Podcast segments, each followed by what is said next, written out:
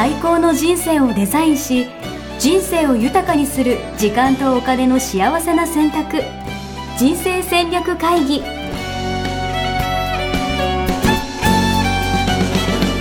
の番組は将来の仕事やお金人生にもやもやと不安を抱えている皆さんに元資産運用のプロキャリアとお金の戦略を同時に考える人生デザインコンサルタントの高頃もさあやが過去5年間延べ1700人の人生を望む形で豊かにしてきたメソッドを時間とお金の選択という切り口からお伝えしてまいります皆さんおはようございます。おはようございます。人生デザイン構築学校、えー学長の高黒さやです。79キロ応援よしです。お !79 キロ？そうなんですよ、さやさ素晴らしいん。。もう皆さんの拍手が聞こえてきそうな感じなんですけど、いないからはい一人で拍手します。ついに、ついに70キロ台になりました。おかげさまですす。ごいね。はい。えだって、2週間前、はい。82とか、83キロはい。2、3とかなんで。すごい、素晴らしい。はい。あの、ちょ最近痛風と歯医者、歯が痛くて虫歯だ、痛風虫歯ダイエット、痛風虫歯ダイエットでヘルシー生活で、なるほど。だからにね、すると食べられないもんね。いや、そうなんですよ。いや、だからそう素晴、らしい支援をもらいましたね。素晴らしい支援をいただいてまして、はい。ありがとうございます。素晴らしい。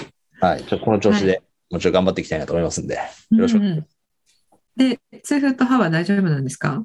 だいぶ良くなりましたね。あの、この間、えーだって5月、俺お酒一滴も飲んでなかったんですよ。俺が痛風になってから。えーうん。そう。で、ちょっと良くなってきたんで、この間、で、なんか、ずっとお酒を飲んでない自分、うんお酒を自分飲んでないと、うん。自分が病人なんだと、もうなんか、自分のマインドセット的になんかなってしまうってことに気づきまして、うんうんこの間、あの、ね、2週間以上ぶりかな、にうん。一杯飲みまして、もう。うん完治したと、もう、これは治ったんだという、病人じゃないんだっていう宣言をしたところでございます。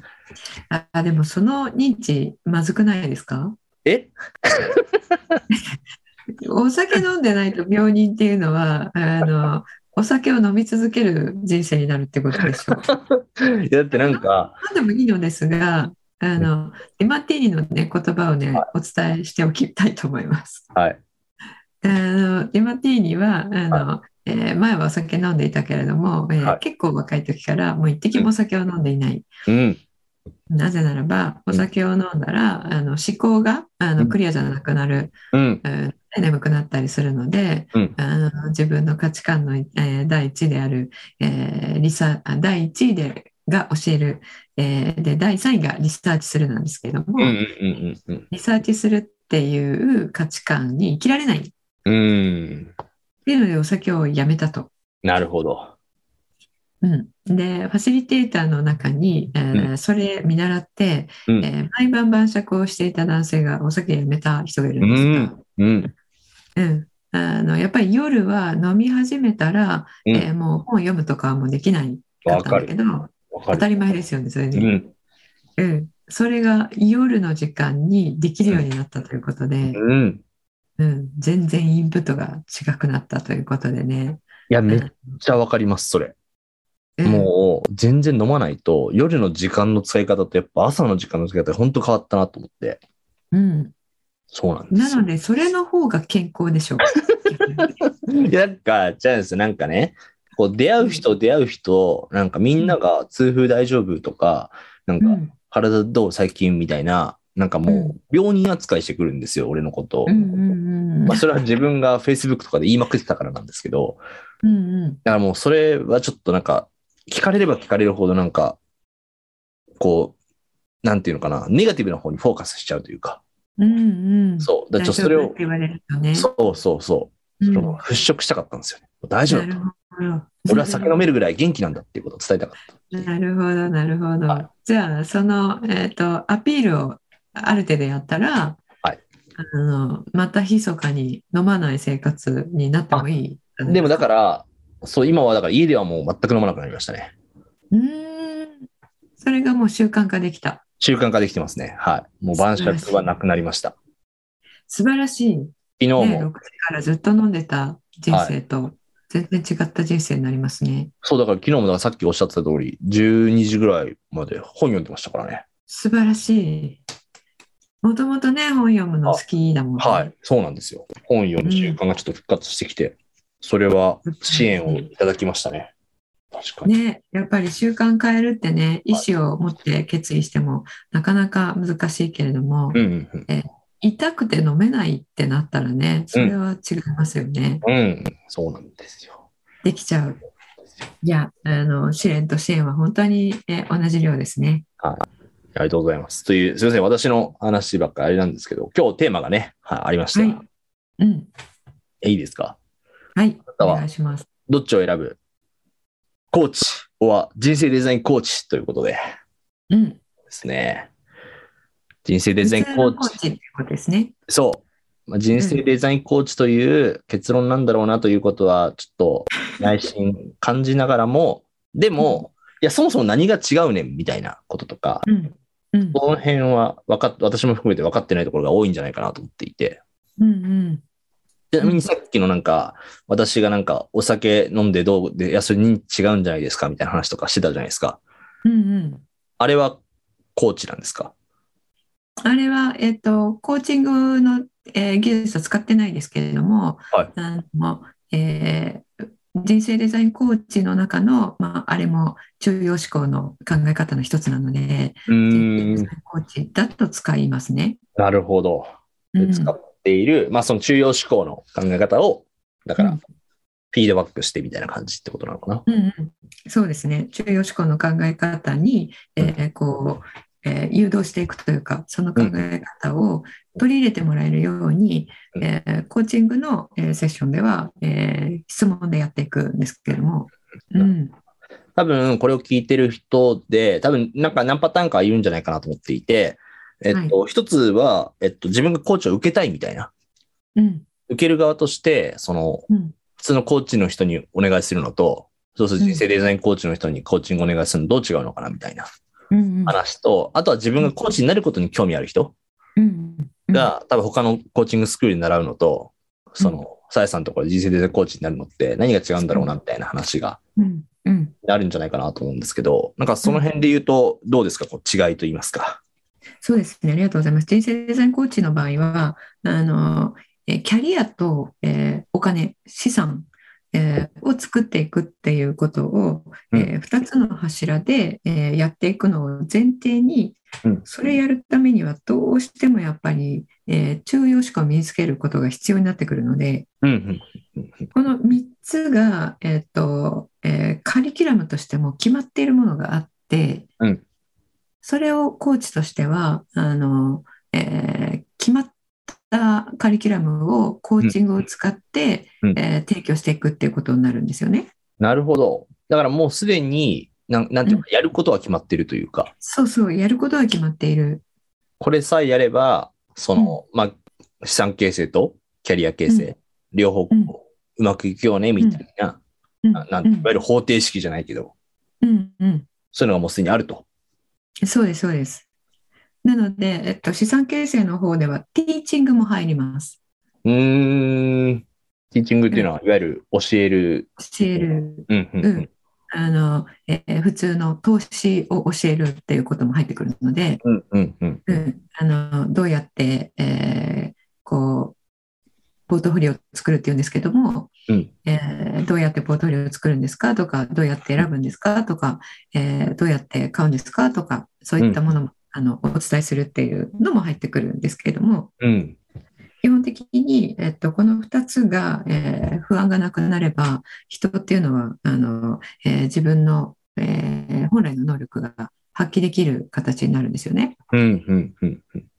なので、えー、とこの2つを抑えることで、えー、とあとまあここに価値観っていう軸が入ってくるのでいつも話しているうん、うん。価値観に沿ったキャリア形成と資産形成の、えー戦略を立てていくっていうのを、まあ、コーチングで、えーその人の、ええーコアの望みを引き出しながら、えー私たちの方で作っているカリキュラムに乗っていただくっていう、そういうことをやっていただくんですよね。なるほど。えなんか、じゃあ普通の、確かに、なんか今話聞いてて思ったのは、普通のコーチの人だったら、まあ、まず少なくともなんか資産形成とか教えてるイメージはないですよね。うんうんうん。うん。あの、やっぱり資産形成は、あの、学校に行きますよね、普通は。投資のスクールとか。うん、うん、うん、うん、うん。うん。コーチングのメソッドで、えー伝えてるところは、あの、まあ、えーあるといえばありますけれども、うん、うん、うん。うん、少ないですよね、数は。うんうんまあ、普通のコーチね、投資も資産形成も教えてますっていう人はほとんどいないんじゃないかなっていう気は。うんうん。両方教えてるところってないと思います。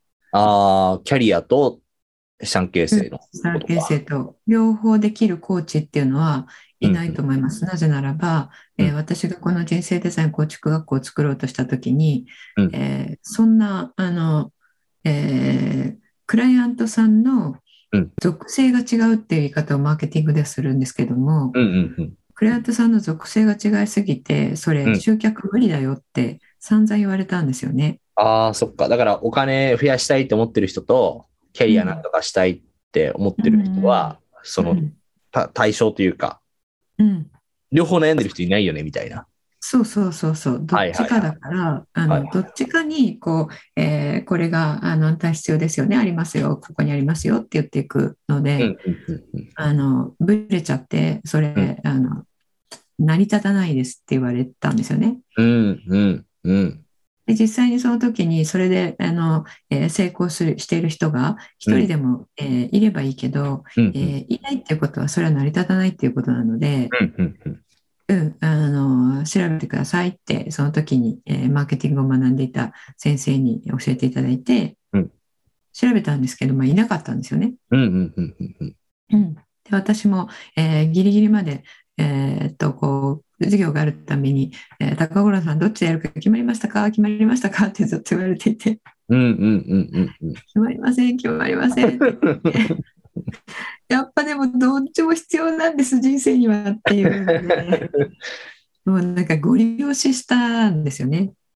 え、でも実際、でもなんかその悩ん、なん、なんていうかな、お金に悩んでる人って、だから投資に習いたい人はもう投資投資ってなっちゃうじゃないですか、結構。うんうんうんうんキャリアの人はキャリアで悩むみたいな感じの、その、うんその、コンサルの方のアドバイスもすごいイメージ湧くんですけど、うんうんこう、両方教えるからこその価値みたいなのやっぱあったりとかするんですか？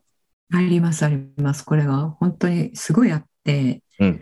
あの中に入っていただく方は、なんで2つやってるかっていうのよく分かりましたっておっしゃっていただくんですけども、例えばあのお金どうしようかなって資産形成学びたいっていう人は、うん。あの資産形成の、うん。えーえーがうまくいってない理由が、うん。あのキャリアと心の状態にあるんですよ。えー？そうなんです。関係なさそうですけどね。それこそ。うん。そう。皆さんそう思ってるでしょ、うん、うん、うん。これはね、えっと、キャリアで、うん。えーまず自分が満足する報酬を得る。うん、っていうのと、えー心の状態を、えーえーっといつもお伝えしている中央に保つ、うん。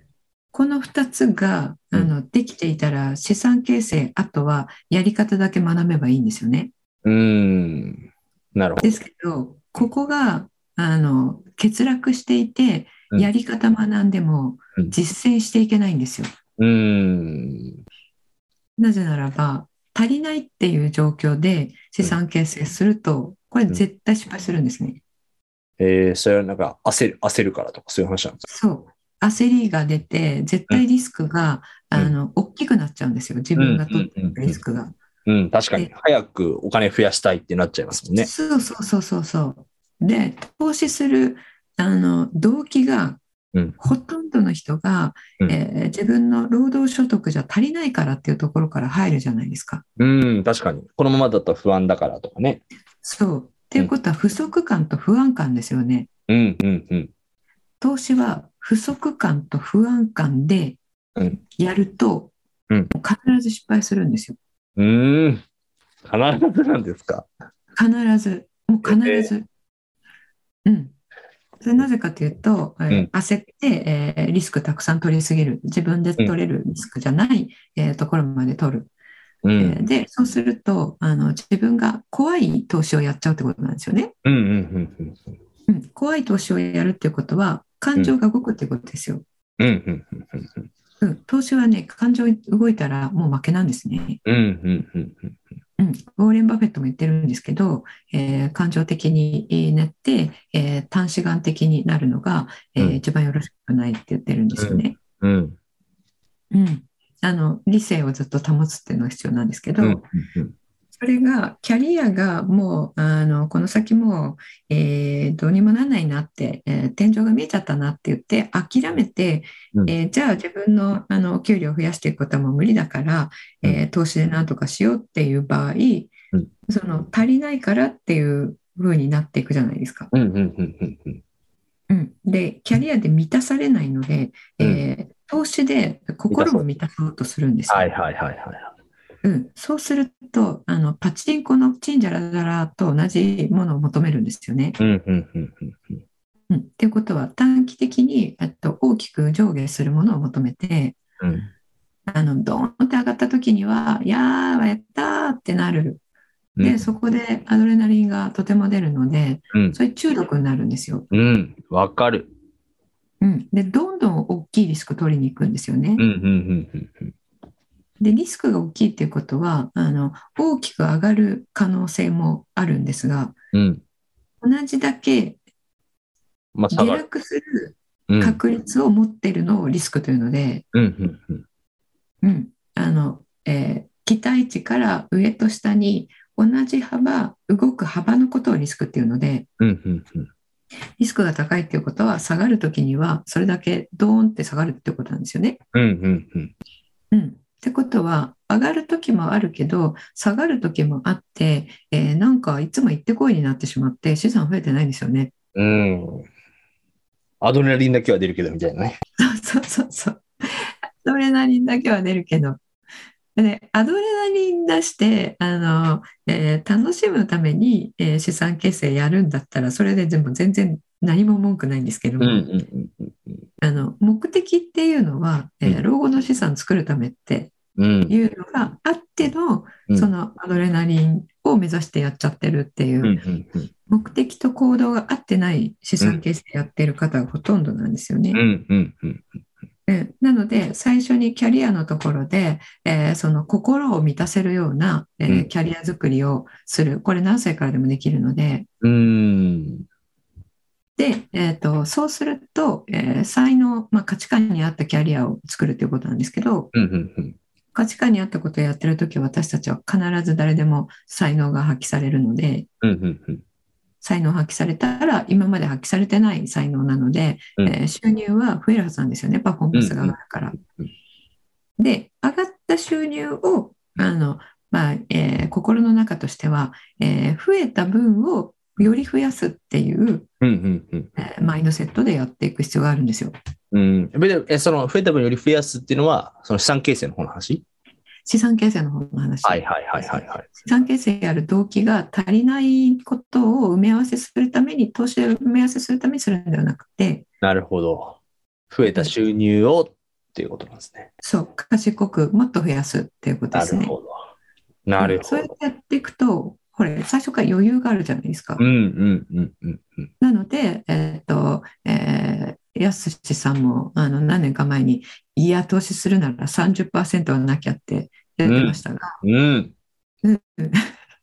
それを、あの、えー年率、えーまあ、この、えー金融市場の30年、過去30年の平均が、うん。えーポートフォリオを作ると6%とかなんですけども、6%でやっていって、えーじゃあ、えー18年で、えー自分はえー1億になるよねっていう計算とかができれば、うん。うん。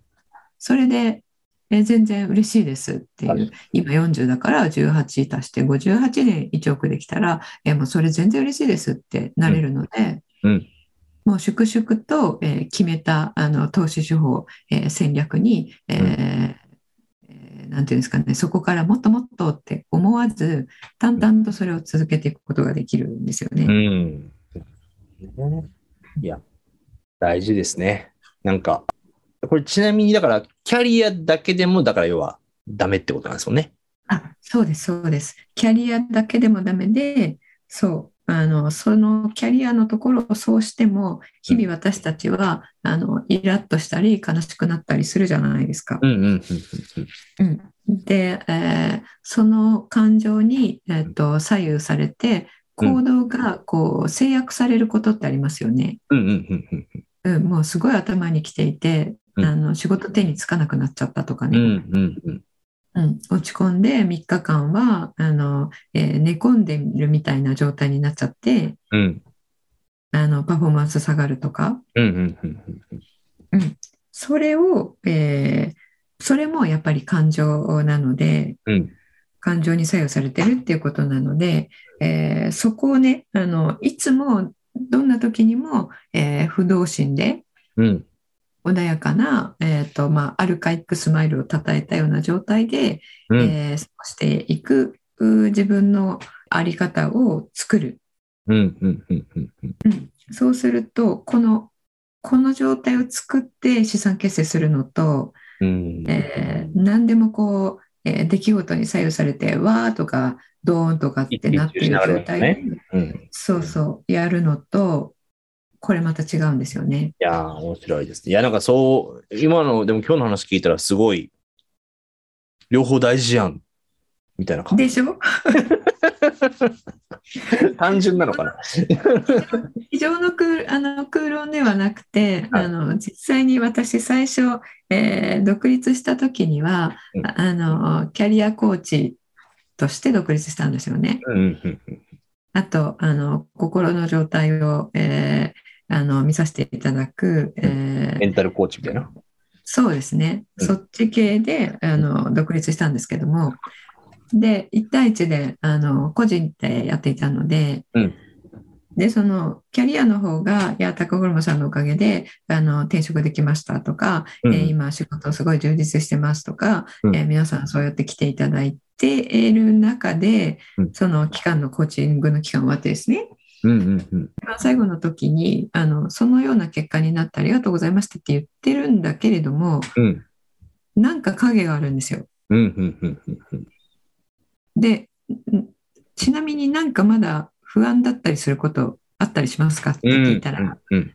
うんいや実はあの借金がとか、はいはいはいはい。えー実はお金がとかはいはいはい。えーって思ってですねいや、でもまあそうだよね。いやそういうのって連動してますよね。そうそうなんですよ。で、えー私はもう金融業界をあの去るときにもうお金はもういいともうやり尽くしたとうんうんで、えーもうそれはあの、えー使わないつもりだったんですよ。うん。うん。なるほどね。その武器は。うん、そうもう全然あの違う世界に行くというつもりで来てるので、辞めたので、うんでも目の前にそう何も何もお金の問題で、えー苦しんでる人がいてちなみになんでですかって聞いたらいや投資で全部解けちゃいましたとか、うん。どんな投資してるんですかって言ったらこうこうこうえー、そんなことやっちゃったのっていうことを皆さんしてる なんでしたのって言ったらあのやっぱり知識がなくてうんいや儲かるって聞いたんでとかう、ん。うん。うっそそれ先に言ってよってあのキャリアどころじゃなくてそっちの方が先だった 何をコーチングしてたんだみたいな話になる。そうそうそう。それで、あの、えーじゃあそういうことなら資産形成実は私は、えーバックグラウンドがこうでって言ったら、えーえ、え、言ってよってクライアントさんの方もうんうん言ってなかったので、うん。うん。そんな人だったんだったら言ってくださいよってもう相談したかったですよっていうので、えーじゃあお金のこともあの一緒にやっていきましょうって言って、えーやりだしたのがあのお金とキャリアと両方やっていくっていうことをやりだした始め始まりなんですよね。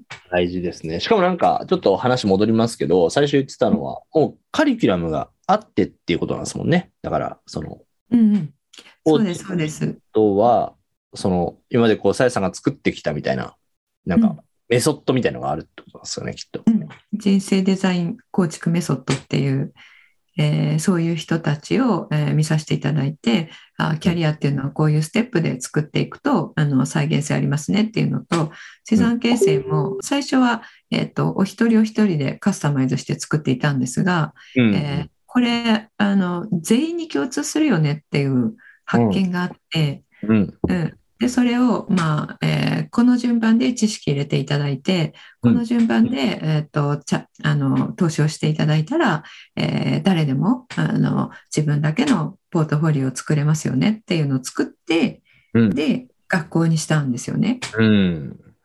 で、それをそのまんま、あの、コーチングで、コーチになっていただいた人は、うんえー伝えていただけるんですよ。うんうんうんうんうん。うんだからやっぱその、なんていうのかな、自己流でコーチングする必要ないというか、要は再現性があって、要は成果が出ているものを、要はうん自分の武器として使えるみたいそうな。です。そうです。そうです。そうです。それは大きいですよね。なんか結局なんかお金のこと大事だと思いながらも、なんかうんどう教えていいか分かんないみたいな人もすごい多いんじゃないかなっていて。うんうんうん。っていうかまあ、どう教えていいというか、えっと、あんまり大きい声では言えないんですけれども、はいあの今、投資を教えてる方って、うんえー経験則で教えていらっしゃるんですよね。うんうんうん。あ、自分の時はこうだったからみたいな。うん、自分がこれで、えっと、えー資産構築できたので、うんうんうん。あの、このやり方を、自分が成功したやり方を伝えますっていううんうんうん人が多いじゃないですか。うんうんうん。それってとっても危なくて、ええそうなんだ。なんか、もう成果が出た方法だから。またなんか、良さそうな。恒常的に成果で出るってものじゃないんですよ。うーん。その金融市場ってサイクルがあるんで、うんうんうんうん。その今この5年のその状態にマッチしてる方法なんですよね。うんうんうんうん。うん、だからこの5年はそのあのやり方で、えーうん資産構築できましたと。うんうんうんうんうん。ですけど、ここからの5年がうんその、えー投資環境っていうんですけど、うんえー相場環境ですよね。うんうんうん。それが全く逆になるっていう可能性あるんですよ。確かに。うん、で特にこの5年は、まあ、この10年ぐらいですけどうんあのリーマンショックからね、うんえー量的緩和がどんどんやられてうんうんうん。その中での投資のあの株価の伸びがあったので、うんうんうん。まあ、この10年は、まあ、誰がやってもうんある程度いけたんですよね。うんうんうん。とりあえず買っとけば、なんとなく上がってたみたいな。そうそうそうそう、うそうそうあのギャンブルみたいなことをしなければ。うんで今でもあの去年あたりから、うんえー米国のねあの、S&P500 の、えーインデックスファンドを買っとけば、うんうえんーこれ一択で、えーうん私はこんなに増えましたってうんういうんうん人が、あのうん特に SNS とかで多いんですよね。うんうんうん。なんか株流行ってますよね。米国株。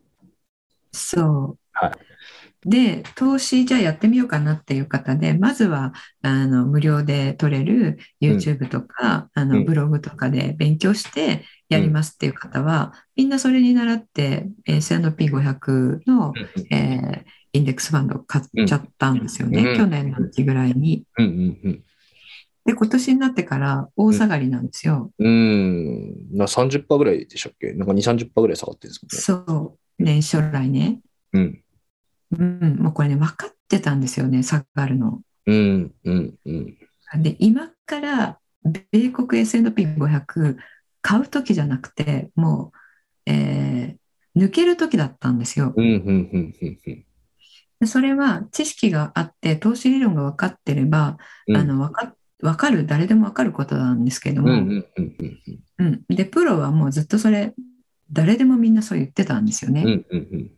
うん、でもそこにリーチせずに、うんえーその経験則から、えー特にコロナになってから、うんその米国の、えー、GAFAM うん。うん。うん。あの Google とか Facebook とか、うんえー爆上がりしているうーところが20年21年もっと爆上がりしたのでうん。うん。それさえ買っとけばっていう年だったんですようん。うん。うん。でもそれがずっと続かないんですね、うん。まあ、そりゃそうですよね。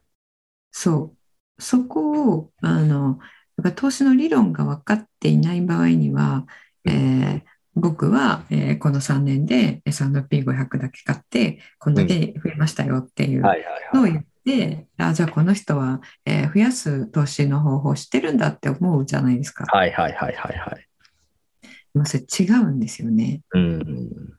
たまたまその時上がっていたもの、たまたま、えー持ててたっていうだけで、うんうんうんうん。あの自分の、えー投資のスキルじゃないんですよ。うんうんうんうんあの申し訳ない言い方になってしまうんですけども。うん。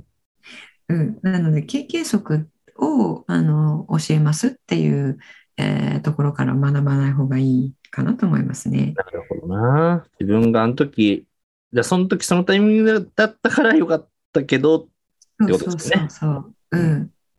で、投資って仕掛けてる人がいるので、うんうんうんうん上がりを仕掛けてる人がいるので、うん。うんうんうん。上がってるからって買うと、もう仕掛けにまんまとの乗らされちゃうんですよ。うんうんうんうんうん。なので、上がってるからって、えーか買うのは一番ダメなんですけど、それもそうですよね。S&P500 だけ買っていけばこんだけ上がったよっていう人がいるので、じゃあ上がってる人がいるからそれ買おうってことじゃないですか。やっぱそういうのも含めて、だからしっかり知識をつけるっていうのもそうだし、まあなんかうん。要はその長期的になんかうん。しっかり5%、6%ずつでもしっかり増えていくようなうん状態をいかに作るかっていう。うん、うん、そうですね。ね。なるほどな。投資は知識も大切だし、うんえーその、えーあ、わかりましたって言って、じゃあ知識入れました。じゃあ投資理論的にやりましょうって言っても、あの、えー買ったら、えー上がる時もあるし、下がる時もあるんですよね。うんうんうんで、その時に、えっと、うわーどうしようって思ってしまったら、うんあの、ここで売っちゃダメだよって言われていても、売っちゃったりするんですよね。うん。わかる気がする。うん。なんか動かなきゃみたいな感じになるんですよね。あ、そうそうそうそう。え、このまま何もしないでいいの？っていうね、うん感覚になったり、あと逆もそうですよね。うんえーどんどんどんどん上がっているものがあると、うんあの、買わないとそうなんじゃないの？っていう気がはいはいはいはい。うん、なんか自分だけ置いていかれちゃってる気がする。うんうんで、えっと、何も考えずに、えーじゃあ自分も買っとこうかなみたいになっちゃうんですよね。うんそれがさっきの S&P の話と、えー、被るんですけども、うん。それにならないように、その自分の行動をとってるのが自分なわけなので、うんうん。で、頭で決めてるわけじゃないですか。うんうんうん。だ脳の使い方があのちゃんと、えー投資に合った脳の使い方投資脳になってからじゃないと投資したらそういう合理的じゃない行動出ちゃうんですよね。うんうんうんうんだから投資脳を使って作ってから投資するっていうのはすごい重要なんですよ。うんうんうんでそれがあの中庸思考で作れるんですね投資脳。えー投資のが中央思考で作れるんですね。うんうんいやこれね、あの話すと長くなるんですけども、えーなので、まあ、人生デザインコーチというのは、うん。えーその投資のを作って、あと、あのえー平常心、何があっても平常心でいられる状態を、えー作れるので、うんえーまあ、それは会社で何があっても平常心保てるっていうことでもあるし、えー相場があの大きく、えーと、このところもね、大きく動いてますけれども、うんうんそういった時にも平常心持てるっていう、えーまあ、そのメンタルの部分ですよね。なんか、あれですね。こう、ここまでざっと聞いてきましたが、うん。全然普通のコーチと違いました。そうですね。あの、えーコーチは、えっと、えー目標達成コーチとか、はいはいはい。強みを見つけようとかね。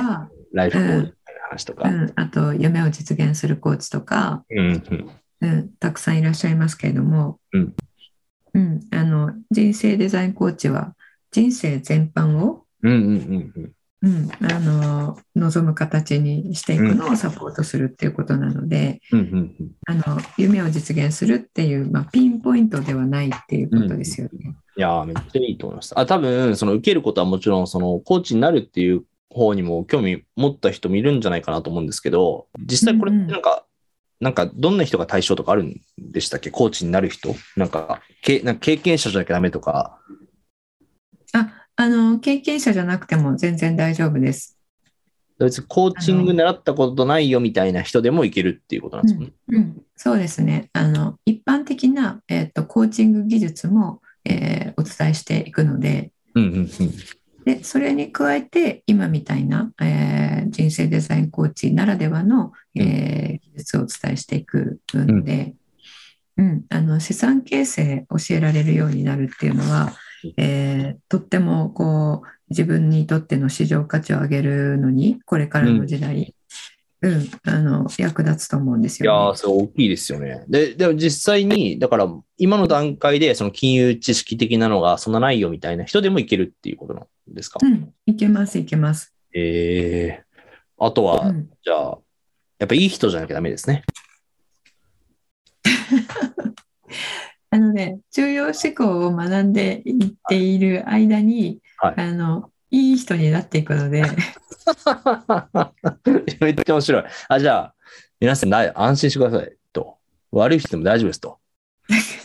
重症思考、重要思考な学んでる間にどんどん皆さんいい人になっていくんで、はい。うん。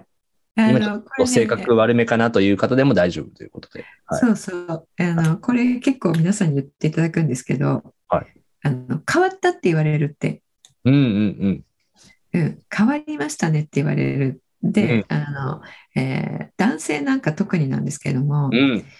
今までテレビ見て批判し、えーうん若者を見て批判し、みたいな。愚痴ばっかりだったのに。そうそうそうそう。そういうお父さんとかもね、えーうん娘さんとかにお父さん変わったねって言われるっていう。なるほど。中庸は愛と感謝ですから。うん。うん素晴らしいですね。だから、俺の性格コーチ向きじゃないよなっていう方でも、うんは変われるんじゃないかということですね。そうですね。そうですね素晴。らしいですね。いや、ぜひ皆さん、あの、興味ある方はですね、あの、ぜひ体体験会とかあるんでしたっけこれ？うん。あの、体験入門講座っていうのを、はいえー5月で1回、あの、クローズしたんですけれども、はいたくさんの方に、うんえ、ちょっとやってたの知らなかったんですけどっていう、んお声をいただいて、あの、えーちょっとやっぱひっそり最初やってたんですよね。で、えーなぜかっていうと、あの、定員がありましたので、うん。うん。で、毎回定員にあのすぐにいっぱいになってしまうので、うん。えー5月で一旦クローズさせていただいたんですが、うん。えーなんとですね、あの、せえー先月、えー人生デザインコーチが、はい。えー一気に40名ぐらい誕生していただいたんですよ。おおすごい。うん、でその方々が今度募集する、えーうん13期に、えー手伝ってくれるので、うん。ちょっと定員を増やすことができるんですね。おはい。ということで、あの6月から、えーまた改めて、えーと募集もしたいと思っています。いいですね。素晴らしい。うんぜひ。皆さん、えっと、じゃあ、まだか。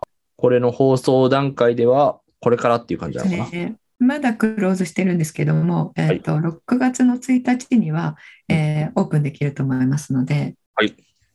はい。じゃあまたメールかはい何かで案内がいいですかね。はい。うん。あの、なので、9つのステップというものをホームページから、えー、ミッションミッケ .com ですね、うんえーのトップページに9つのステップっていうのがありますので、人生デザイン9つのステップ。それ登録いただくと、あの自動的にあの、えーメールが送られるようになるので、その、えーメール登録いただいたところに、えー案内を1日にいたしますので、はい。それをね、お待ちいただければと思います。いいですね。ぜひ皆さんチェックいただいて、人生デザインコーチと普通のコーチの違いは、ちょっと今日でだいぶ分かったんじゃないかなと思いますんで、ちょっとはい。ぜひ少しでも興味ある方はですね、参加してみていただければと思いますんで、よろしくお願いします。はい。ありがとうございます。えーあと、あの、夏に、えー資産形成の書籍を、えー出版、えーする予定えーですので、マジですか？うん、ちょっとまだ、あの、タイトルとかは、えーはい言えないんですけれども、はい。はい。あの、皆さんそれも楽しみにね、していただければと思います。すごい。ぜひ。じゃあ今日のね、お金の話とかも多分興味ある方いらっしゃったんじゃないかなと思いますんで、みんなで学んでいければと思いますんで、よろしくお願いします。はい。はい。ありがとうございます。じゃあ今日はこの辺で、はい。はい、終わりにしたいと思います。ありがとうございました。ありがとうございました。